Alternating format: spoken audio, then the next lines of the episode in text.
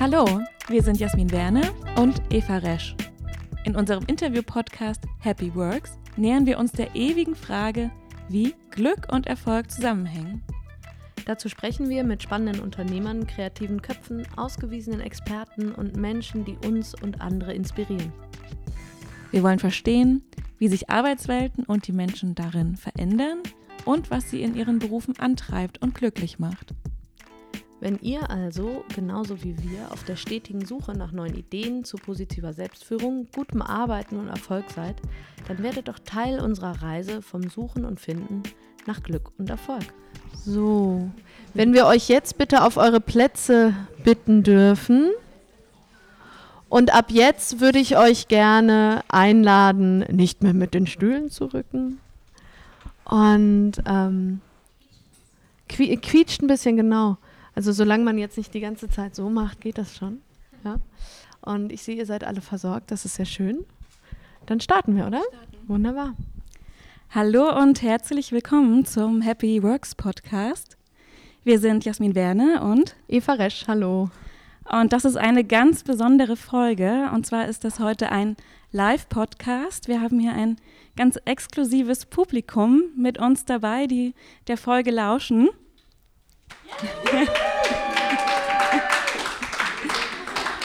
Und unser Gast ist heute Nora Vanessa Wohlert von Edition F. Nora, Ganz toll, dass du mit dabei bist. Ja, vielen Dank, dass ich da sein darf. Ich freue mich sehr über die Einladung in dieser illustren Runde. und bevor wir loslegen, damit wir dich schon mal so ein bisschen kennenlernen und einschätzen können, Oha. haben wir ein kleines Kennenlernspiel vorbereitet. Okay. Wir geben dir zwei Begriffe vor und du entscheidest ganz schnell, ohne lange nachzudenken, für welchen Begriff du dich entscheiden würdest. Mhm, mh. Lesen oder hören? Lesen. Geld oder Liebe? Liebe. Kopf oder Bauch? Schwierig. Bauch. Glas halb voll oder halb leer? Halb leer.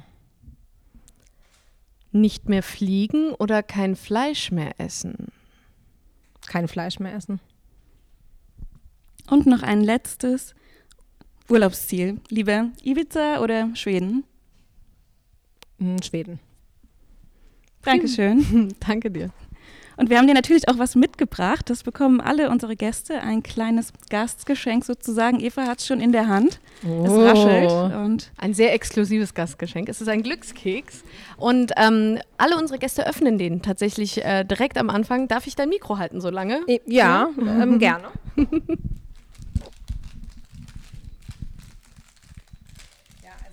gar nicht so, gar nicht so leicht daran zu kommen an dieses Gastgeschenk.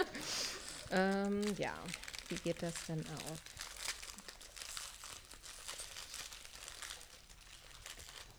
Genau, so. jetzt ist auch die Chance für unsere Gäste, oh, laut, hier es zu öffnen. Lesen, sozusagen. Oh ja, bitte.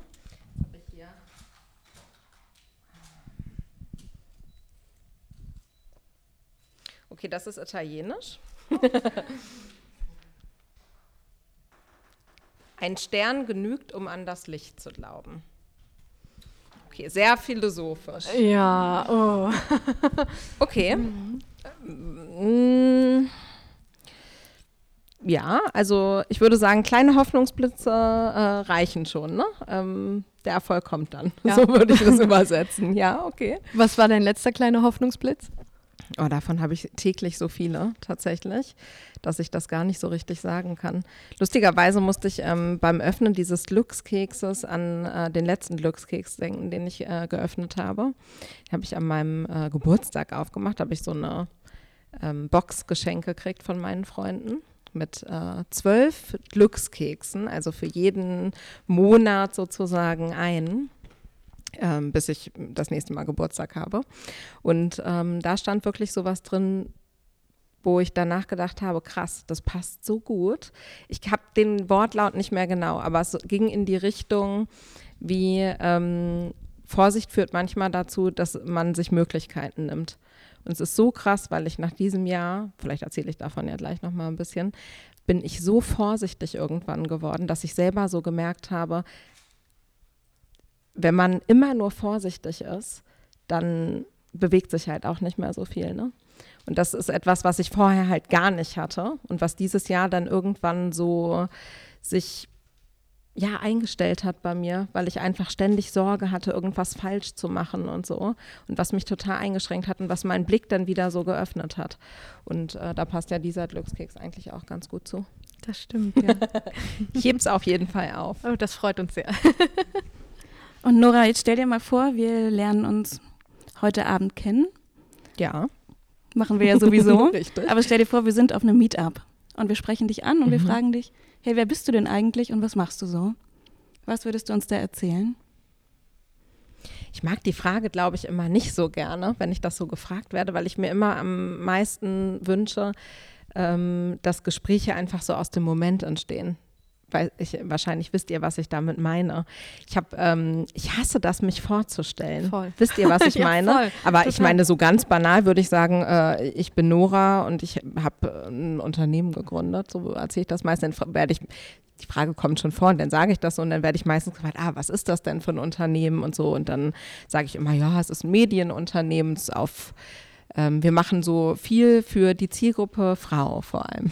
so sage ich das dann meistens. Aber ähm, am schönsten finde ich immer, wenn sich das Gespräch einfach so natürlich ergibt. Und du würdest jetzt auch nicht genau sagen, dass es Edition F ist. Das heißt, du Hältst du das mhm. erstmal geheim? Nein.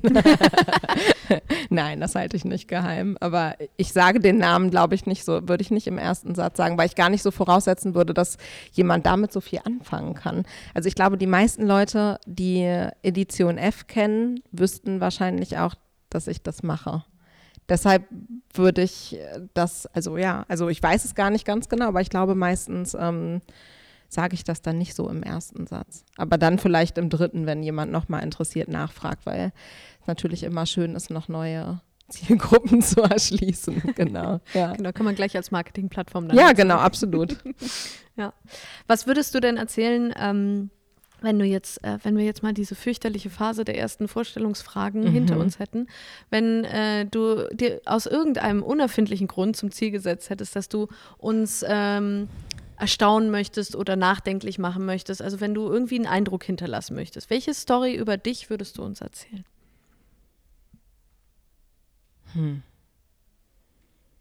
Also ich glaube, ich erzähle selten Geschichten sozusagen mit dem Vorsatz, jemanden jetzt schwer zu beeindrucken, weil ähm, ich vermutlich ähnlich wie wir äh, ja schon kurz vor diesem Podcast in einem kleinen Vortrag gehört haben, glaube ich auf jeden Fall eine Schwäche von mir ist, so meine Erfolge richtig groß zu feiern. Also ich finde mich nicht so wahnsinnig erfolgreich, ähm, obwohl ich stolz bin auf das, was wir machen und ich mich da drin auch wohlfühle.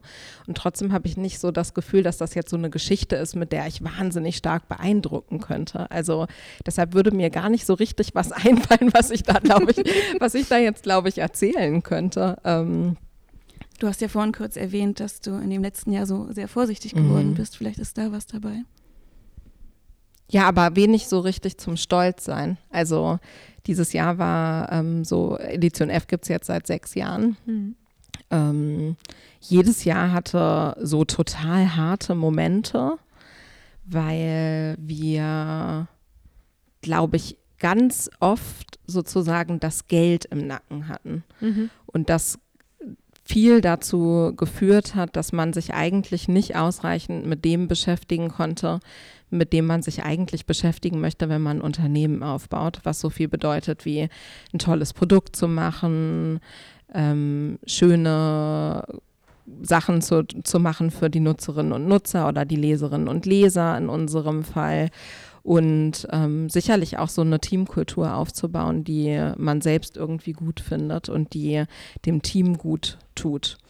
Und ähm, in diesem Jahr war aber dieses finanzielle Thema so groß wie in keinem Jahr davor, was ähm, dazu geführt hat, dass wir in diesem Jahr ein Drittel unserer Mitarbeiterinnen und Mitarbeiter gehen lassen mussten, also kündigen, um es konkret zu sagen. Und ähm, das hat mit uns wahnsinnig viel gemacht, also mit Suse und mir. Suse ja. ist meine Mitgründerin. Ähm, aber natürlich auch mit dem Team, was geblieben ist und auch mit jedem, mit jeder Kollegin und mit jedem Kollegen, der gegangen ist. Und ähm, das ist das, was ich meinte, als ich gesagt habe, das Jahr war so wahnsinnig schwer, weil das dann auch, es war im März, ist jetzt schon relativ lange her, es war sozusagen noch im, im, im ersten Quartal dieses Jahres und es hat sich wahnsinnig lange so ein Gefühl der fast der Machtlosigkeit eigentlich eingestellt. Also wir waren wirklich so, eigentlich hatte man das Gefühl, alle wollen von uns wissen, wie geht es jetzt weiter. Und wahrscheinlich hätte man sich hinstellen müssen und so sagen müssen, das war jetzt wahnsinnig hart, aber jetzt müssen wir wieder ran und es wird alles gut und das ist der Plan und das ist der Weg, wo wir lang gehen. Aber weder Suse und ich wussten, was der Weg ist. Und ich hatte auch gar keine Kapazität in meinem Kopf, diesen Weg mir so zu erschließen und darüber nachzudenken, was der Weg ist, weil ich so krass gelähmt war von dieser Situation, dass ähm, natürlich nach dieser harten Entscheidung, die, so muss ich das jetzt ähm, retrospektiv sagen, auf jeden Fall die richtige war, weil die Alternative vermutlich gewesen wäre, dass es jetzt die ganze Firma nicht mehr geben würde. Mhm. Und das war für mich auf jeden Fall keine Alternative. Ähm, aber es hat wahnsinnig lange gedauert in diesem Jahr, wieder diese kreative Kraft zu finden und einfach nach vorne zu arbeiten. Mhm. Und das war halt total anstrengend. Und ähm, ich bin total froh, dass wir das jetzt wieder entdeckt haben, so für uns. Ja. Und dass ich ähm, jetzt zum, zum Ende dieses Jahres sagen kann, ähm, wir haben das echt geschafft. Mhm. Und ähm, das war total hart und so. Aber ähm, es hat funktioniert und es war die richtige Entscheidung, weil in dem Moment, als wir die getroffen haben, wussten wir das natürlich nicht. Klar. Also es war so ein bisschen das Gefühl, wir treffen jetzt diese Entscheidung, aber vielleicht ist es nur so ein Aufschub. Das weiß mhm. ich jetzt natürlich auch nicht, ja. Kann immer noch sein, dass es in ein, zwei oder drei Jahren vorbei ist, aber ähm, ich habe das Gefühl nicht mhm. und ich habe nicht die Angst mehr so davor. Ja. Ähm, und das war, ja, das hat dieses Jahr so sehr hart gemacht und im sechsten Jahr so zum härtesten Jahr der gesamten ähm, Unternehmerinnen-Historie von Suse und ja. mir. Also nicht das siebte Jahr, sondern nee. das sechste. Also hoffen wir mal, dass das nicht ja. noch schlimmer wird. Ja. Aber ich glaube nicht, weil ja. ehrlich gesagt, so viel schlimmer kann es eigentlich nicht werden. Also außer es ist dann vorbei. Aber ich würde wirklich sagen, ich bin so aus äh, 2018 in 2019 reingegangen und hatte ein total schlechtes Gefühl. Ich wusste ja. eigentlich schon, auch was ich, vieles davon hatte ich, glaube ich, so verdrängt, aber es ist ja auch keine Überraschung gewesen, wo wir dann auch finanziell standen mhm. im März. Es hatte sich sehr stark angebahnt und ähm, dieses Finanzielle hat ganz viel auch überschattet, auch Erfolge, die wir im letzten Jahr mhm. hatten als Team und so. Und ähm, ich muss wirklich sagen, dass ich aus diesem Jahr rausgehe mit einem sehr guten Gefühl und ja. dass ich eigentlich nicht nur eigentlich, sondern dass ich ähm, davon überzeugt bin, dass äh, 2020 ein gutes Jahr wird. Mhm. Ja. Das klingt gut. Ist irgendwie auch so eine schöne Zahl. Es muss gut werden. Ja, ne? Absolut. ja. Du, und äh, wenn du, bevor wir auf 2020 blicken, nochmal zurückblickst, mhm. ähm, wenn du das Jahr rekapitulierst, was würdest du genauso wieder machen und gibt es Sachen, die du anders machen würdest?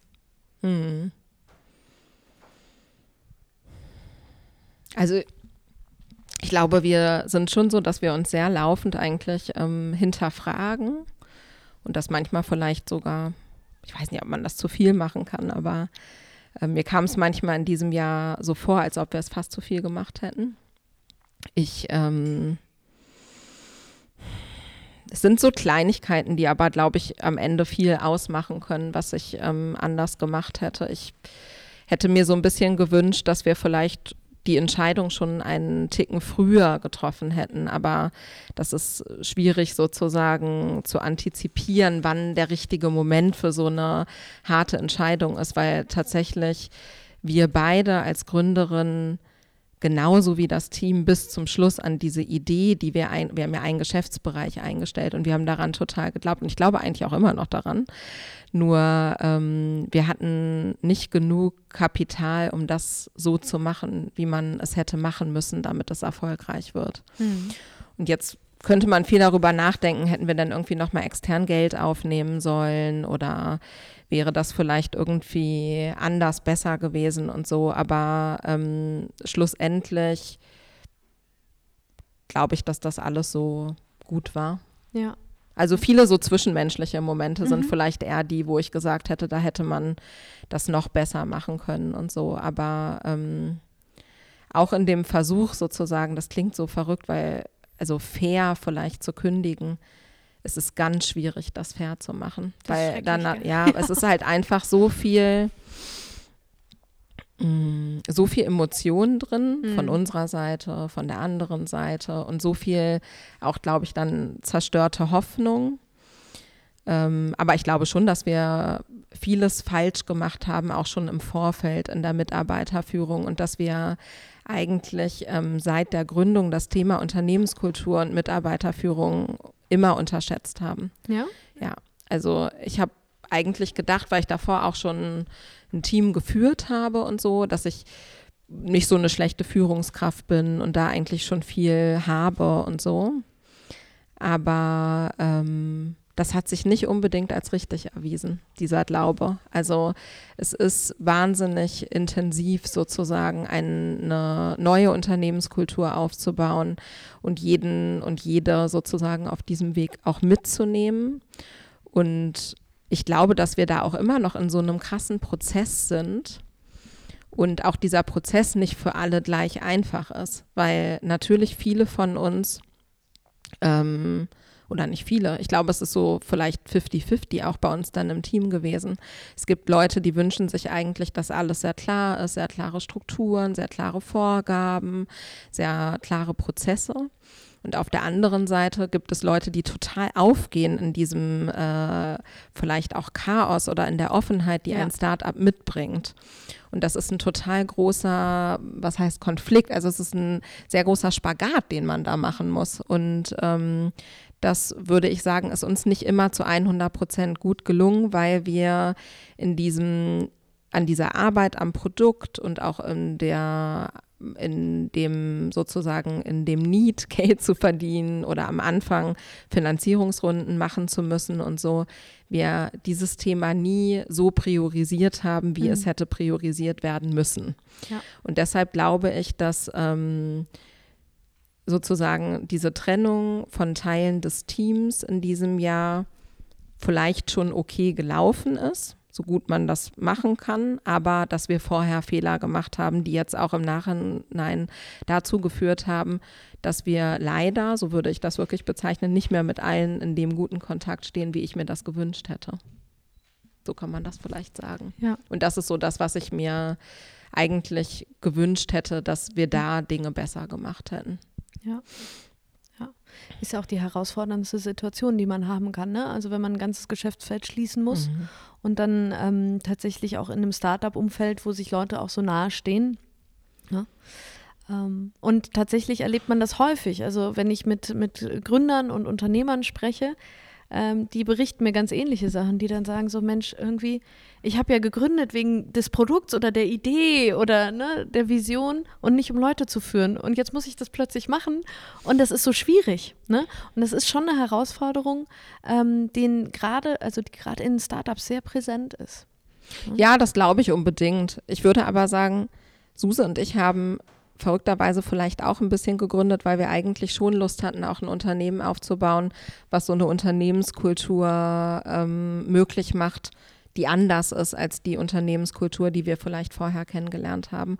Und ich glaube, wenn man diesen Anspruch an sich selbst so hat, ist es doppelt schwierig, denen denn immer gerecht zu werden. Also Anspruch ist eh so ein wahrscheinlich so hm. ein sehr großes inneres Thema von mir. Also mein Anspruch ist sehr hoch, sowohl an wie Qualität der Arbeit, als auch irgendwie an meine eigenen Leistungen, aber als auch an die Leistungen des Teams sozusagen. Ne? Also deshalb ist es für mich vielleicht auch so schwierig, dann immer von diesem, äh, ja, vom, vom Erfolg sozusagen auszugehen. Und die ersten Jahre haben wir sehr viele Vorschusslorbeeren bekommen für Edition F, also sowohl medial als auch mhm. irgendwie von der Community und so. Und dieses Jahr war, ähm, stand so ein bisschen medial, würde ich sagen, unter der Headline Edition F in der Krise. also mhm. ich habe so viele Artikel gelesen, die diese Headline in abgewandelter Form hatten und irgendwann hat es mich so krass genervt, weil ich so dachte, ey, pff, okay, das ist jetzt irgendwie auch keine News mehr die News wäre doch eher, äh, wie wir die Krise vielleicht ganz gut gemeistert haben, ja? ja. Ja, so ein bisschen vom Gefühl. Und lass uns nochmal so inhaltlich in eure mhm. Themen reingehen. Gerne. Also ihr macht ja einmal im Jahr, in diesem Jahr zum zweiten Mal, mhm. den Female Future Force Day. Mhm. Kannst du nochmal erklären, was ist da so eure große Vision dahinter?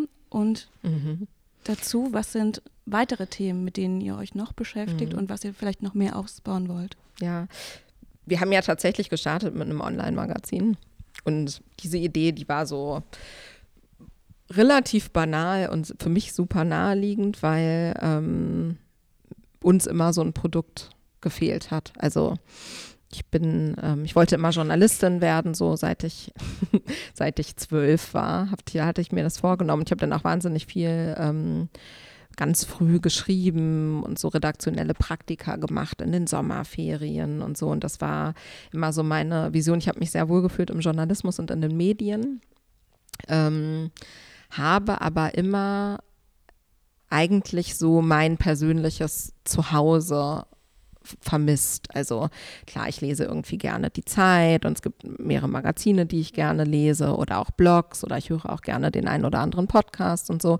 Aber ich hatte nicht so eine Seite, wo ich wusste, da gehe ich immer, da ist nicht online, die besuche ich immer und da finde ich mich zu 100 Prozent wieder. Ich meine, zu 100 Prozent finde ich mich auch nicht auf Edition F wieder, aber ähm, das gehört dann, glaube ich, auch dazu. Und diese Lücke wollten wir halt schließen irgendwie zwischen den doch eher stereotypen Frauenmedien und den ähm, sehr männlich fokussierten Wirtschaftsmedien und so. Und wir fanden einfach, und das finde ich auch immer noch, Frauen brauchen einfach viel mehr Bühne und so. Und muss viel mehr, müssen diese tollen Geschichten erzählt werden. Und das Online-Magazin ist bis heute auch so unser Herzstück.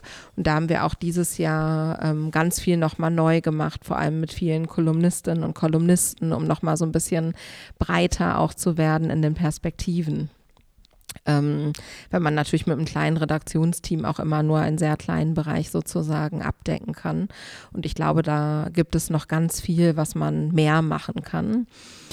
Ähm, und mit dem Eventbereich, der hat auch so von Anfang an eigentlich so ein bisschen immer eine Rolle gespielt für uns. Wir haben wirklich im ersten Jahr nochmal, ist jetzt ein anderes Eventformat äh, gestartet, das ist der 25 Frauen Award. Den machen wir jetzt ähm, nächstes Jahr dann zum siebten Mal. Und ähm, da zeichnen wir immer 25 Frauen aus zu einem anderen Schwerpunktthema, weil wir einfach, ja, also in jedem Bereich gibt es so viele neue, spannende Frauen dann jedes Jahr zu entdecken. Das ist für uns auch so ein bisschen ähm, Inspirationssammelbecken, würde ich fast sagen. Ja, wir kriegen da immer über 1000 Nominierungen und so und immer am Anfang beim Thema denke ich, oh, da fallen mir so zwei, drei ein und am Ende weiß ich so viele Frauen zu dem Thema und das ist halt so cool. Das ist eine ähm, Awardverleihung, die wir machen, die immer wahnsinnig viel Spaß macht. Und dann hatten wir ziemlich genau vor drei Jahren die Idee, eine Konferenz zu machen, die jetzt ja nicht so wahnsinnig revolutionär ist, aber ich war natürlich immer wahnsinnig viel, so in, als ich in der Start-up-Welt davor schon unterwegs war, weil ich war vor der Gründung von Edition F, war ich Redaktionsleiterin bei Gründerszene, mich also sehr viel mit äh, Start-ups und Finanzierungsrunden und Exits und so beschäftigt und ähm, war immer auf sehr männlichen Konferenzen unterwegs, ja. weil es natürlich auch einfach immer noch mehr Gründer gibt und äh, vor allem vor sieben, acht Jahren war das Ganze noch mal ein bisschen dramatischer.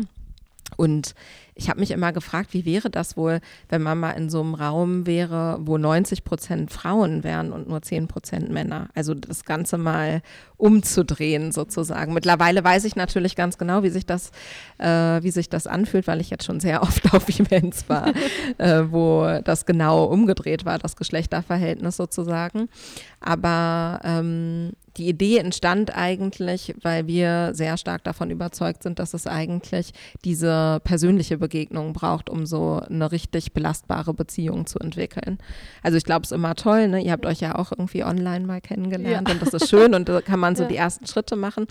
Aber wenn man sich dann im richtigen Leben gesehen hat und sich mal in die Augen geblickt hat und äh, Worte gewechselt hat, dann entsteht irgendwie eine andere Bande. Und das wollten wir gerne für, nicht nur für uns, sondern für ganz viele Leute möglich machen. Und ähm, so entstand die Idee zum Female Future Force Day. Ja. Und um nochmal auf, äh, auf den 25 Frauen mhm. Award mhm. äh, zu sprechen zu kommen, wer hat dich denn dieses Jahr, wer ist dir besonders in Erinnerung geblieben? Dein, deine Lieblings-Award-Trägerin dieses Jahr? Hm. Ist echt schwer, sich da hm? so zu entscheiden, ehrlich gesagt. Ja. Hm. ja. Ja, das fällt mir wirklich nicht so leicht. Muss noch mal einen Moment länger drüber nachdenken, Na klar. wen ich da so hervorheben will. Kannst du auch später. Wir haben ja kein Ranking, ne? Es sind ja immer ja, 25, ja, ja, genau. die so auf die, einer die Ebene auf sind einer und Ebene das so sind, super bewusst, weil wir, ähm, ich finde das immer so, diese normalen Top-Listen und so. Ich habe dann immer das Gefühl, wenn man denn auf Platz 25 wäre, dann wäre man so irgendwie so. doch hinten, obwohl man ja, eigentlich in dieser Liste ist. so, ne? Das ist so verrückt. Ja. Unsere Schwerpunktthemen vom Podcast sind ja Glück und Erfolg. Mhm. Und ich fand es ganz spannend, weil du hast vorhin gesagt, du würdest dich selber nicht als erfolgreich bezeichnen. Warum denn eigentlich nicht? Und was bedeutet für dich erfolgreich sein? Ich glaube, das klingt sehr vermessen. Also natürlich würde ich schon sagen, ich glaube, mein allergrößter Erfolg ist, dass wir, oder unser größter Erfolg, dass wir diesen Schritt in die Selbstständigkeit gemacht haben, in die Gründung und dass ich das ganz große Geschenk natürlich habe, dass ich mich größtenteils in meinem Leben jetzt mit den Inhalten beschäftigen darf, die ganz nah bei mir sind und die mir so Spaß machen. Und deshalb fühlt sich ganz viel halt einfach nach Leidenschaft und Hobby an für mich. Ähm, und dass ich darüber hinaus wahnsinnig erfolgreich ganz viel dazu lerne jedes Jahr. Das ist auch total verrückt. Ja. Ähm, und ich irgendwie das Gefühl habe, ich habe in den letzten ähm, sechs Jahren seit der Gründung, sieben sind es jetzt ja eigentlich schon ähm, fast seitdem wir damit angefangen haben, sind es so ich habe irgendwie fünf MBAs gemacht und What? ja, so fühlt sich das an für mich. Ich habe die nicht wirklich gemacht, Ach so, aber war, nee, nee, jetzt nee. war ich schon beunruhigt, nein, die nein, dann nein. auch noch nebenbei. Klar, fünf MBAs nebenbei, nein.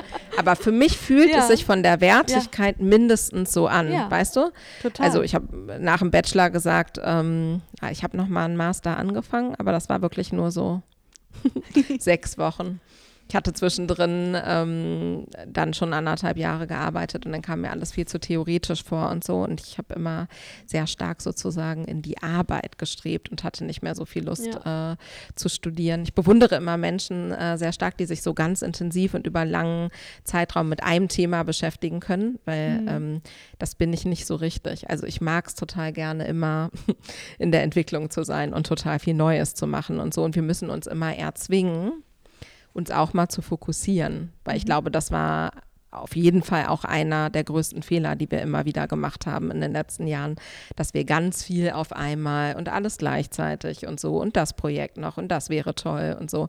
Und nicht nur wir uns sozusagen als Gründerin mit überfordert haben, sondern auch das Team. Ja. Ähm, und man hat ja einfach nur eine bestimmte Kapazität. Klar kann man irgendwie Überstunden machen und so, aber es ist eigentlich nicht unbedingt unsere Grundmentalität, dass wir das so wahnsinnig gut finden. Und so ähm, werden wir im, im, nächsten Jahr schon nochmal so das eine oder andere kleinere Projekt natürlich neu machen. Aber ähm, im Grund, sozusagen in der Grundstimmung werden wir uns im nächsten Jahr ähm, auf die Agenda setzen, Fokus. Fokus. Ja. so ein bisschen, also für mich äh, wäre das so das Thema des Jahres. Mhm. Ja. Ich weiß nicht, ob Suse genauso sieht, aber ich fände es ganz gut. Ja, klasse. Ja. Du sagst gerade, ich weiß nicht, ob Suse das genauso sieht. Wie oft sagst du das? ja, das sage ich manchmal. Es ist ja auch okay, dass wir nicht immer alles, ähm, alles gleich sehen. Ja. Aber lustigerweise haben wir, wir machen ja auch einen Podcast, Achterbahn heißt der. Den haben wir so ganz unfokussiert in den letzten fünf Wochen gar nicht aufgenommen, weil dann alle anderen äh, Sachen auf einmal wichtiger waren. Aber eigentlich hatten wir uns vorgenommen, den wöchentlich zu machen. Mhm. Und es ist auch äh, ganz schön, das haben wir zumindest irgendwie so fünf Wochen mal hintereinander geschafft. Mhm. Und das hat Suse und mich total gezwungen, dass wir uns wirklich mal einmal die Woche zusammengesetzt haben und uns sehr intensiv und auch ein bisschen wochenaktuell über Themen unterhalten haben, die uns beschäftigen was so ein bisschen fast so einer Selbstgesprächstherapie manchmal äh, nahe kam und ja. was irgendwie ganz schön ist, weil man immer so eine Momentaufnahme hatte und dann gesehen hat, was im, dann bis zur nächsten Woche schon wieder alles Neues passiert ist. Und ähm, in einer der letzten Podcast-Folgen haben Suse und ich uns darüber unterhalten, was wir alles so machen wollen im nächsten Jahr. Und ähm, wir haben das aber strategisch noch nicht, würde ich sagen, in Gänze ähm, zeitlich geschafft, uns da komplett einig zu werden. Mhm. Ja, das ja. machen wir auch im Januar dann eher so ja. final, würde ich sagen. Mhm. Mhm. Deshalb sage ich das. Ja. Gibt es denn, gibt's denn eine Rollenverteilung bei euch? Also äh, zwei, zwei Gründerinnen. Mhm. Ist das fest oder ist das situativ? Also zwei Gründerinnen sind wir immer in ja, jeder genau. Situation. Ja, genau. Aber ähm, es gibt eine Rollenverteilung, ja. klar. Und ähm, verrückterweise war die am Anfang total anders. Okay, erzähl davon bitte. Also ähm, am Anfang habe ich das Redaktionelle gemacht und ähm, habe so viel Produkt gemacht, also das Ganze sozusagen die Schnittstelle, würde ich sagen, zwischen Development und Produkt im weitesten Sinne, also wirklich die Übersetzung mit den Entwicklern und so. Ähm, und Suse hat Finanzen gemacht und ähm, Investor Relations, das macht sie auch immer noch. Und ähm, ich glaube auch HR am Anfang mehr. Und das hat sich fast zu, also komplett ausgetauscht, verrückterweise. Also ich mache, ähm, ach genau, und Sales hat Suse gemacht. Und jetzt mache ich Sales. Jetzt mache ich Finanzen, jetzt mache ich HR und Suse macht Redaktion und Produkt. Also es ist wirklich, es ist total verrückt, aber wir haben, glaube ich, auch uns selber nochmal so neu kennengelernt durch diesen, ähm, auf einmal musst du halt alles können als mhm. Gründer. Und wir sind ja in ganz viele Bereiche reingegangen am Anfang, von denen wir gar keine Ahnung hatten. Also ja. wir kommen beide aus den Geisteswissenschaften, wir hatten beide ähm, sehr wenig Ahnung von Development, sehr wenig Ahnung von Finanzen, sehr wenig Ahnung von Sales und auch gar nicht so viel von Marketing und so. Und das kam dann so mit der mhm. Zeit. Und dann hat natürlich jeder auch seine Talente nochmal so stärker herauskristallisiert. Ja. Also das Schöne ist, dass wir uns im schlimmsten Fall, glaube ich, immer für bestimmte Perioden sehr gut ähm, gegenseitig ersetzen können. Ja. Und auch sehr gut ähm, miteinander ans Denken kommen in jedem Bereich. Aber ja, ich glaube, wir haben beide so unsere ja, unsere Talente einfach nochmal stärker herauskristallisieren können in den letzten Jahren. Mhm. Ja. Deshalb auch diese fünf MBA-Geschichte wahrscheinlich. Ja. ja. ja. Hast du eine Idee, was du machen würdest, wenn du jetzt nicht bei Edition F wärst? Vielleicht was komplett anderes? Mhm. Oder geht es schon so in die journalistische Richtung? Ja, es ist total schwer. Als wir ähm, in dieser, ich nenne es mal in dieser Stillstandssituation waren im Sommer, ähm, da tendieren Suse und ich immer dazu, dass wir dann so längere ähm, Spaziergänge machen, weil das so ein bisschen den Kopf frei macht und im Laufen irgendwie zumindest meistens bessere Ideen kommen. Und da haben wir einen längeren Spaziergang gemacht mit äh, Suses Freund, mit Waldemar, dem Gründer von Einhorn, kennt vielleicht auch der ein oder andere von euch ganz gut. Und der hat immer wieder gleiche Frage gestellt, ja, was ähm, wäre, wenn ihr jetzt eine Million Euro hättet oder eine Milliarde oder ganz egal wie viel, was würdet ihr dann machen? Und ich war immer so in meinem, ja, dann würde ich mit Edition F das und das machen oder ich konnte gar nicht raus aus diesem Edition F-Ding, bis ich dann irgendwann so gesagt habe, ja, vielleicht würde ich auch ein Buch schreiben. Und dann hat Susan so gesagt, ja, aber ähm, was wäre das für ein Buch? Also würden wir das dann zusammenschreiben? Weil das ist total verrückt. Du bist auf der einen Seite so verhaftet in diesem ähm, Gründungskonstrukt und in diesem Unternehmenskonstrukt. Und das Schöne ist, dass ich bisher jede Idee, die ich in den letzten sechs Jahren hatte, sehr gut in dieses Konstrukt, in diesem Konstrukt umsetzen konnte. Deshalb musste ich sozusagen auch nie etwas anderes machen. Ähm, und auf der anderen Seite ist alles sehr eng bei mir mit Suse verbunden. Also man nimmt sich, also natürlich nehme ich mich auch als Individuum wahr und so, und wir sind auch unterschiedlicher, als man das vielleicht auf den ersten Blick so denkt. Ähm, und das ist auch total schön. Und ich glaube, wir wären auch beide äh, sicherlich gut alleine. Aber das war so das Gefühl, was ich im Sommer hatte. Aber natürlich hat das in mir so ein bisschen nachgeklungen, diese Frage von Waldemar.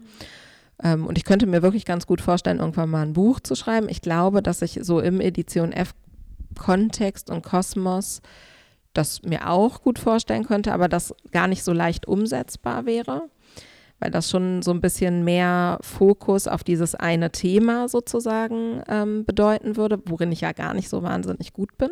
Ist ja erst für nächstes Jahr dran. Ja, genau. Also nächstes Jahr machen wir es ja nicht, wenn dann 2021.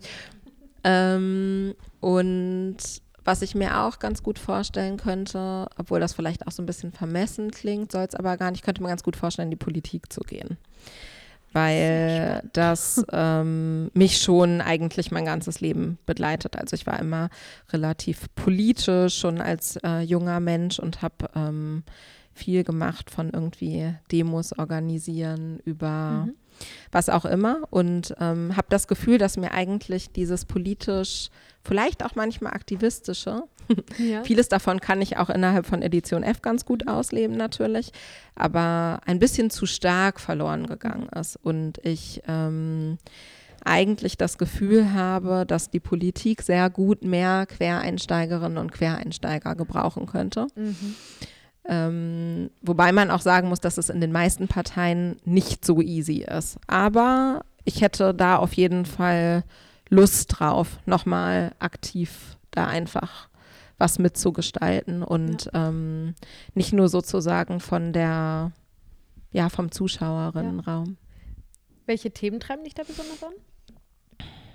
tatsächlich super breit. Ich kann das gar nicht sagen. Also es sind natürlich viele Gerechtigkeitsthemen, die mich da umtreiben, mhm. vom irgendwie ähm, Elterngeld über, also es ist so vielfältig, Barrierefreiheit, ähm, Geschlechtergerechtigkeit. Mhm ähm, Ehegattensplitting sollte dringend abgeschafft werden. Also, sorry, der, dem, den oder die einen oder andere wird es nicht freuen, aber so sehe ich das auf jeden ja. Fall. Ähm, viele Themen in diesem, würde ich mal, weitesten Feld der äh, Gerechtigkeit, würde ich sagen, aber natürlich auch Themen wie ähm, Wirtschaftspolitik, ähm, Digitalisierung. Ja ähm, wie man einen richtig guten Gründerinnen und Gründerstandort hier in Deutschland aufbauen könnte, wie wir Wirtschaft neu denken können und im Einklang mit Gesellschaft. Also viele Themen, auch internationale Politik. es ist äh, sehr breit auf ja. jeden Fall. Also die Vision ist auf jeden Fall schon mal da. Ne? Ja. Ja, schön. Ähm, weil du gerade nochmal die Gründerin erwähnt hast, ähm, was würdest du natürlich auch Gründern, aber auch mhm. den Gründerinnen ähm, raten, die ähm, vor diesem Schritt stehen, mhm. zu gründen. Was ist, was sind die wichtigsten Punkte aus deiner Erfahrung, auf die sie achten müssen? Positiv mhm. wie negativ? Ich glaube, der allerwichtigste Punkt ist, ähm, zumindest war es für mich so. Mhm. Es ist nicht für jeden so. Ich glaube, es gibt, deshalb würde ich noch mal ein bisschen zurückrudern in meinen Gedanken. Ja, bitte. Es gibt so, glaube ich, zwei Anlässe zu gründen. Der eine ist, man hat so ein Thema, was einen total mit Leidenschaft erfüllt und was einen gar nicht mehr stillsitzen lässt und wo man sagt, ich muss einfach mit diesem Thema raus. Der, der andere Anlass kann aber durchaus auch sein, ich äh, gehe sehr analytisch dran, ich gucke, wo ist irgendwie eine Lücke, wo habe ich Lust, was anders zu machen, was anders zu denken, sehr skalierbar in ein Modell reinzugehen. Und ich finde, beide Ansätze sind total legitim und cool für mich funktioniert, für mich persönlich funktioniert nur dieser Leidenschaftsweg. Aber das ist ganz individuell, würde ich sagen. Und ähm, ich glaube aber, eins von beiden braucht es entweder die große Lust sozusagen, die mit der Leidenschaft verbunden ist, und das andere ist auch am, am, Ende Leidenschaft. Also dann ist es Leidenschaft sozusagen am Produkt und am Prozess und so weiter und so fort. Aber es braucht eine unglaublich große Leidenschaft, weil, also ich glaube, als ähm, Arbeitnehmerin, deshalb bin ich manchmal sehr beeindruckt von unserem Team, hätte ich schon ganz oft hingeworfen. Ähm, und es braucht es einfach, weil man geht zumindest meistens auch echt durch Täler. Und ähm, dafür braucht es dann einfach diese, diesen absoluten Glauben, um ähm, da so ein bisschen wieder mit Energie rausgehen zu können. Das wäre so das Erste. Das Zweite wäre, dass ich gerne davor warnen würde, sich zu stark davon beeindrucken zu lassen, ähm, dass man immer irgendwie die Millionen Finanzierung aufnehmen muss. Oder ich meine, mittlerweile sind es ja schon oft irgendwie eher die zweistelligen Millionenbeiträge und so, über äh, die man so liest. Und mich hat das total getrieben damals. Also ich glaube, wenn wir es nochmal machen würden, also Entschuldigung an alle unsere Investorinnen und Investoren, aber wir würden es wahrscheinlich ohne ja? andere Gesellschafter versuchen. Wir würden wahrscheinlich jetzt nicht da stehen, wo wir stehen, oder ziemlich mhm. sicher nicht, weil wir dann dieses Kapital am Anfang nicht so gehabt hätten. Aber ich ähm, glaube, dass man manchmal eh die besten Ideen hat, wenn man sehr wenig Geld hat. Mhm und ähm, dass man sich dadurch auch sehr treiben lässt. Mhm. Weil natürlich alle, jede Gesellschafterin, jeder Gesellschafter hat irgendeine Idee dazu, wie sich das Produkt entwickeln muss und so. Und man nimmt sich dann immer wahnsinnig viel Zeit dafür und setzt sich hin. Und dann hast du im schlimmsten Fall noch einen, der in die Richtung will und die andere will in die Richtung und so. Und man hört sich das dann immer an und so. Und man kann wahnsinnig viel Zeit damit verbringen, auch damit sozusagen immer dann wieder die nächste Finanzierungsrunde einzusammeln, wie man so schön sagt und so. Und ähm, ich glaube, dass es manchmal einfach besser wäre, sich mehr aufs Produkt zu konzentrieren. Das funktioniert nicht für jedes Geschäftsmodell, das muss man mhm. ganz klar sagen. Für manche Geschäftsmodelle braucht man Startkapital für andere eben aber auch nicht. Also das genau angucken. Brauche ich das Fremdkapital überhaupt und wenn ja, von wem möchte ich das wirklich haben?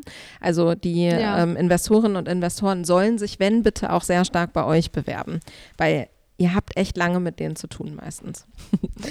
ähm, das muss man auch sagen. Und dann ähm, würde ich dringend dazu raten, mit ganz vielen Leuten darüber zu sprechen, bestenfalls natürlich auch mit künftigen ähm, Kunden und Kunden ähm, denn für die macht man ja das Produkt. Und diese Angst sozusagen, ich äh, erlebe das ganz oft bei Gründerinnen und Gründern, dass sie äh, so sagen, ja, also ich würde dir wahnsinnig gerne erzählen, was wir da vorhaben und so, aber ähm, vielleicht könntest du erstmal so eine Geheimhaltungserklärung, oh ja. ein NDA mhm. unterzeichnen. Mhm. Und ähm, ich erinnere mich, dass ich da am Anfang auch so einen Impuls zu hatte, weil ich dachte, oh, wenn ich jetzt jedem davon erzähle und so, dann wird das ganz schnell bestimmt nachgemacht. Aber ich meine, erstens kann ich äh, jetzt sagen, es ganz schon viel Arbeit dazu gehört, das dann auch nachzumachen. Ähm, und eine Idee ist eben seltenst, ich will es nicht ausschließen, es gibt sicherlich äh, das ganz selten, dass eine Idee schon so revolutionär ist, dass man die wirklich nicht weiter sagen sollte. In den meisten Fällen ist aber eigentlich die Umsetzung das Entscheidende. Ja. Und ähm, die Umsetzung ist meistens dann am besten, wenn man schon ganz viel dazu gelernt hat im Vorfeld, was die Kundinnen und Kunden so wollen. Und wenn man diesen Prozess auch immer weitermacht. Also nicht aufhören, mit äh, den Kundinnen und Kunden zu sprechen. Das ist echt wichtig. So, das wären so meine drei Tipps. Ich habe natürlich, könnte jetzt so 20 bestimmt auch erzählen, aber ja. das ist für mich ähm, irgendwie entscheidend. Und dann, ja, das muss ich ja auch sagen, äh, den darf ich nicht auslassen, sich eben ganz früh wenn man ein Team aufbaut, Gedanken darüber zu machen, was ist für eine Unternehmenskultur, die wir aufbauen wollen, ja. was ist das ähm, für ein Führungsstil, den ähm, wir gerne machen wollen. Gibt es sowas wie Führung bei uns überhaupt? Finden wir New Work spannend? Was bedeutet das genau für uns und so? Also sich darüber auch früh Gedanken zu machen. Könntest du dir denn eigentlich auch nochmal vorstellen, angestellt zu sein wieder? Ich war keine schlechte Angestellte, glaube ich. Also ich war auch im Angestelltensein immer super leidenschaftlich und hat mir auch ähm, Spaß gemacht. Was mich daran immer total gestört hat, war, dass ich das Gefühl hatte, ich hab, hatte oft bessere Ideen als andere und die wurden nicht genug gehört. Ob das jetzt immer so stimmt, weiß ich nicht, aber ich glaube, das hat mich dann auch in die Gründung getrieben. ähm, ich würde das nicht komplett ausschließen, aber es ist sehr viel schwerer vorstellbar, als es vorstellbar war, als ich noch angestellt war. Also ich denke nicht, dass meine nächste Station, auch wenn ich denke, ich mache jetzt Edition F sicherlich noch lange und wir sind ja eher so gerade, also kann man nicht ausschließen, ob man dann irgendwann auch das Unternehmen verlässt. Und ich kann auch tatsächlich nicht sagen, ob das in zwei oder in 20 Jahren soweit sein wird. Aber wir sind insgesamt eher auf dem Track mittlerweile. Ähm, es als Familienunternehmen aufzubauen, eher als als so einen klassischen, mhm. ja, und dann sind wir da ganz schnell raus und so. Ich schließe das nicht aus, weil wenn da eine coole Option kommen würde, die, ähm, bei der wir das Gefühl hätten, das würde alles sicherer und cooler und nochmal größer machen, dann fände ich das auch durchaus spannend. Aber an und für sich mache ich das, glaube ich, noch lange und ähm, ja, also angestellt sein, ja, aber nur unter bestimmten Voraussetzungen, würde ich sagen. Ja, was ich jetzt ganz stark bei dir im Gespräch so rausgehört habe, mhm. ist zum einen so eine Leidenschaft, ne, die du brauchst, mhm. eigene Themen, die du vorantreibst mhm. und dann auch ganz stark so ein neues Lernen. Mhm. Das, was du vorhin geschildert hast, ihr habt jetzt eigentlich komplementär die Geschäftsbereiche, die ihr von mhm. Anfang an hattet, also das nochmal getauscht und euch einfach eigenständig die neuen Themen nochmal angeeignet. Sind das Sachen, wo du sagst, das brauche ich unbedingt, um auch im Job glücklich zu sein? Fällt, fällt dir da noch mehr ein? Also was gehört da für dich noch dazu? Hm. Nee, ich glaube, das sind schon im Kern. Also ich glaube, Team ist mir sehr, sehr wichtig. Ich wäre nicht so, ich hätte verrückterweise mehr Angst, mich alleine selbstständig zu machen. Ging mir auch schon immer so, als ähm, ein Unternehmen zu gründen. Das klingt vielleicht auch komisch, weil mhm. die Verantwortung ja eigentlich größer ist. Aber ich hätte Sorge, so wenn ich da so alleine und so immer, pff, das wäre nicht so meins. Also Team ist mir auf jeden Fall wahnsinnig wichtig. Ich bin sehr getrieben durch Inhalte, wie du schon gesagt hast, und ähm, sicherlich so, dass kein Stillstand da ist und dass man Neues lernen kann, ist mir auch sehr wichtig, ja. Müsste ich länger drüber nachdenken, ob mir da noch mehr einfällt, bestimmt. Aber ja, das ist so im Kern, glaube ich. Ähm, ich möchte noch mal auf was zurückkommen, was du jetzt schon ein paar Mal erwähnt hast. Du hast ja von Kultur gesprochen und dass ihr tatsächlich nicht von Anfang an euch um die Kultur gekümmert habt und eher gedacht habt, das entwickelt sich mhm. einfach, weil wir die Intention haben, mhm. eine gu gute Kultur mhm. zu entwickeln. Jetzt habe ich letzte Woche auf, auch auf einer Konferenz einen Bestseller-Autor gehört und der Name fällt mir nicht ein. Ich reiche das nach. Kann man dann in den Shownotes lesen. Äh, er heißt Petre mit Vornamen und sein Buch heißt How to End Procrastination. Mhm. Und äh, der hat den ganz simplen, schönen, einfachen Satz gesagt: uh, You cannot, um, you cannot buy happiness by buying football tables for your office. Mhm. Wie ist denn eure Kultur? Mhm. Ich würde sagen, schon sehr familiär. Mhm. Ähm, und trotzdem professionell. Es klingt so ein bisschen vielleicht auch wie ein Widerspruch in sich. Aber ich würde schon sagen, dass ganz viel von dem, was ich mir eigentlich so wünsche, schon da ist in der Anlage. Also zum Beispiel jeder oder jeder kann die beste Idee haben. Ist mir total egal, ob das jetzt irgendwie ich war oder der Praktikant. Und der so. Praktikant kann zu dir kommen und sagen, Nora, ich habe eine tolle Idee und ja. ja. Ja, na klar. Also ich bin dann natürlich schon so, dass ich genauer hingucke und ähm, da muss dann auch vielleicht nicht im ersten Schritt, aber als erstes muss mich natürlich die Idee anfixen, das ist klar, oder auch uns so als Team, weil äh, schlussendlich bringt es ja auch gar nichts, wenn ich jetzt mit viel Leidenschaft irgendwie denke, oh, was für eine geile Idee. Mhm. Ich muss auch das Team davon überzeugen, ja. dass wir das dann machen. Ne? Also ja. so funktioniert das eben es funktioniert, also so wäre das dann mit dieser Idee eben auch. Und das ist ja auch im Kleinen schon ganz oft so gewesen, mhm. dass ähm, eben tolle Ideen auch entstanden sind, einfach im Team und ähm, auch in ganz juniorigen Positionen bei uns sozusagen. Und das ähm, ist was, was uns auf jeden Fall super wichtig ist. Ähm, wir sind auch, würde ich sagen, so ja irgendwie Teil des Lebens von jedem Kollegen und jeder Kollegin. Mhm. Also was ich damit meine, ist gar nicht so sehr, ich meine, Arbeit gehört zum Leben dazu, klar, aber wir wissen auch relativ gut, wie es der Person geht. Mhm. Also es sind so Kleinigkeiten, ne, dass man einfach ähm, besser auch verstehen kann, warum ist diese Person heute so. Ja. Das bedeutet jetzt nicht, dass mir jeder im Team immer alle privaten Geheimnisse anvertraut oder so. Ja. Mit Sicherheit nicht. Aber ähm, ich will damit sagen, dass es auf jeden Fall dafür eine offene Tür gibt und wir würde ich sagen, auch sehr viel Verständnis als Firma für diese Themen mitbringen. Ähm, und trotzdem, und das ist, glaube ich, was, was man von außen oft nicht so stark vermutet. Mir wird das zumindest immer gespiegelt. Also manchmal habe ich schon das Gefühl, natürlich müssen wir als Firma auch Geld verdienen. Ja. Ähm, das ist einfach so. Wir sind halt keine NGO, die dann irgendwie nur Geld kriegt von außen und so, sondern wir sind schon ein Unternehmen, was natürlich auch Geld erwirtschaften ähm, muss und möchte und dadurch auch neue ähm, Freiräume möglich machen möchte fürs Team. Mhm. Was dann eben auch bedeutet, dass natürlich wir auch in unserem Gehalt nur wachsen können, wenn das ähm, die ja, also die Finanzen zulassen beispielsweise und so weiter und so fort. Und deshalb ist ähm, egal sozusagen, in, wann man einsteigt bei uns, mir schon auch sehr wichtig, ähm, dass man einen hohen Anspruch an seine Arbeit mitbringt. Ja. ja.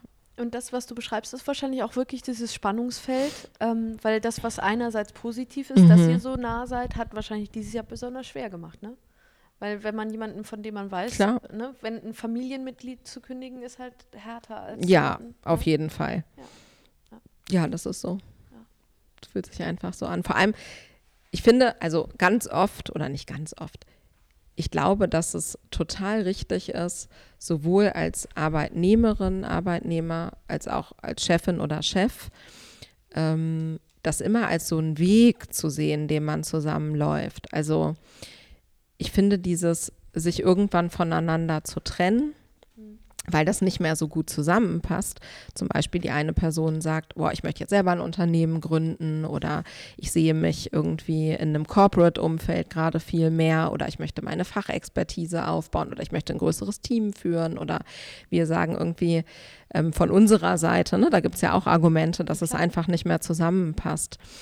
Mm, und das würde ich gerne, dass man das insgesamt sozusagen mehr als natürlichen Prozess versteht. Dass das total normal ist, dass, dass sich Wege zusammenfinden und vielleicht auch irgendwann wieder auseinandergehen. Ja. Aber ähm, in unserem Fall war es eben in diesem Jahr so, dass wir Leute gehen lassen mussten, mit denen wir super gerne zusammengearbeitet haben, die gerne mit uns zusammengearbeitet haben und wo auch die Arbeit und Arbeitsqualität und irgendwie die Rolle gut waren, aber wir einfach es nicht geschafft haben, das Produkt in ausreichender Form auszubauen. Und ich glaube, das ähm, macht es schmerzhafter, als wenn die eine oder andere Seite wirklich inhaltlich feststellt, hier ist die gemeinsame Reise zu Ende. Total. Ja.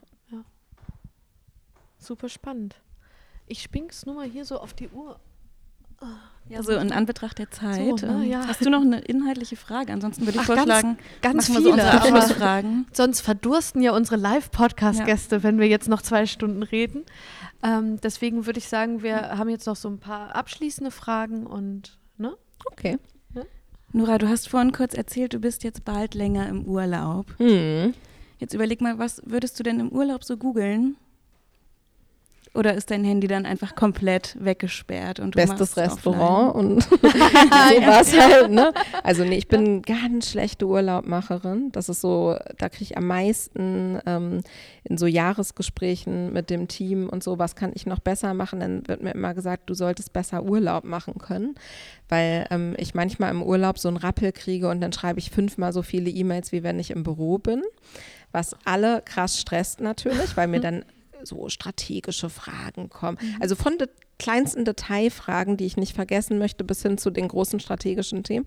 Auf einmal ist sozusagen auf dem Weg zum Strand ähm, poppen alle Themen auf in meinem Kopf. Und ich ähm, habe mir für diesen Urlaub, wie ich das auch in diesem Jahr schon insgesamt besser gemacht habe, würde ich sozusagen lobend mir gegenüber erwähnen, ähm, mir vorgenommen, keinen Laptop mitzunehmen, auf jeden Fall alle Arbeitsmails äh, vom Handy zu verbannen und ich möchte fünf Wochen gar nicht arbeiten. Und ich möchte auch nicht angerufen werden vom Team, außer mhm. Ähm, die Welt geht unter. Ich glaube aber nicht, dass das passieren wird, weil äh, die ja alle ihren Job wunderbar so machen. Ja. Ja, also das ist so, was ich mir dafür vornehme und deshalb würde ich wahrscheinlich nichts äh, aus dem Arbeitskontext googeln, sondern nur alles, was irgendwie mit schönsten Restaurants, schönsten Stränden und so zu, zusammenhängt.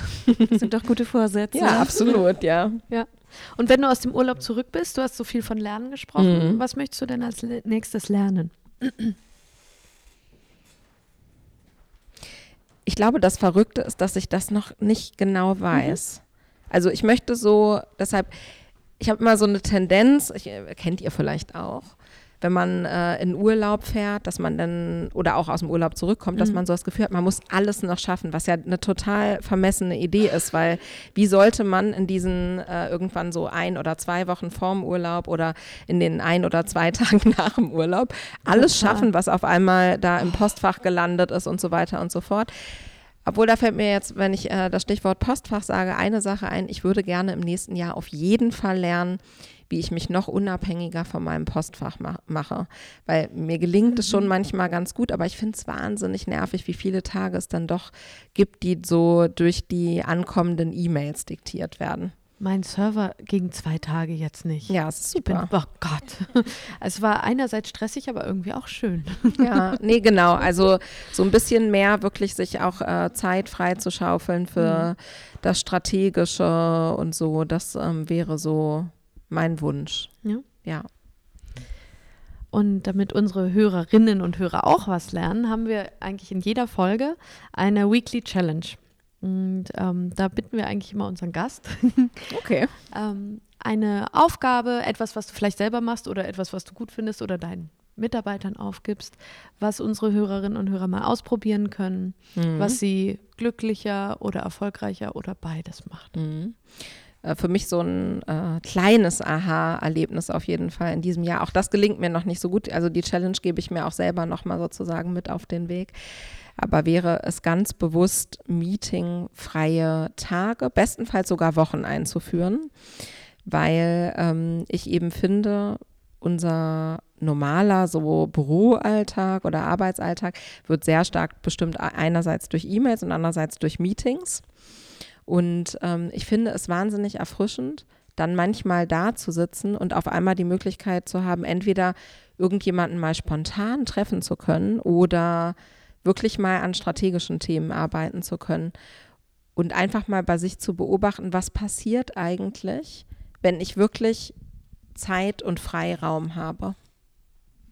Okay, das heißt, die Aufgabe, je nachdem, wo man arbeitet, entweder einen Tag ja. meetingfrei oder eine Woche. Mhm muss man ein bisschen abhängig machen, wahrscheinlich von der Organisation.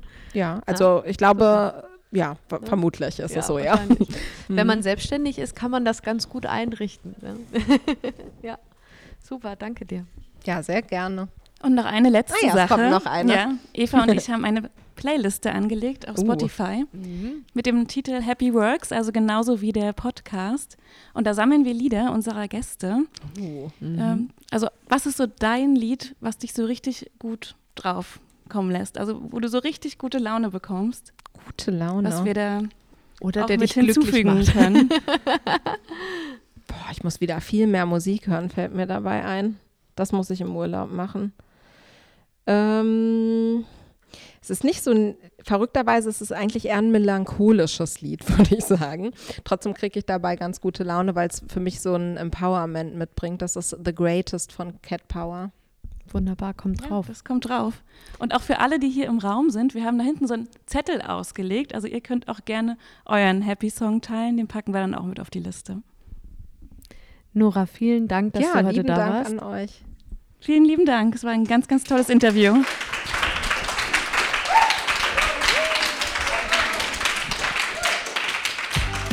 Danke, danke auch den lieben Live-Podcast-Gästen. Ihr wart ganz, ganz toll leise. Vielen Dank. Und jetzt gibt es noch mal zu trinken für alle. Hm?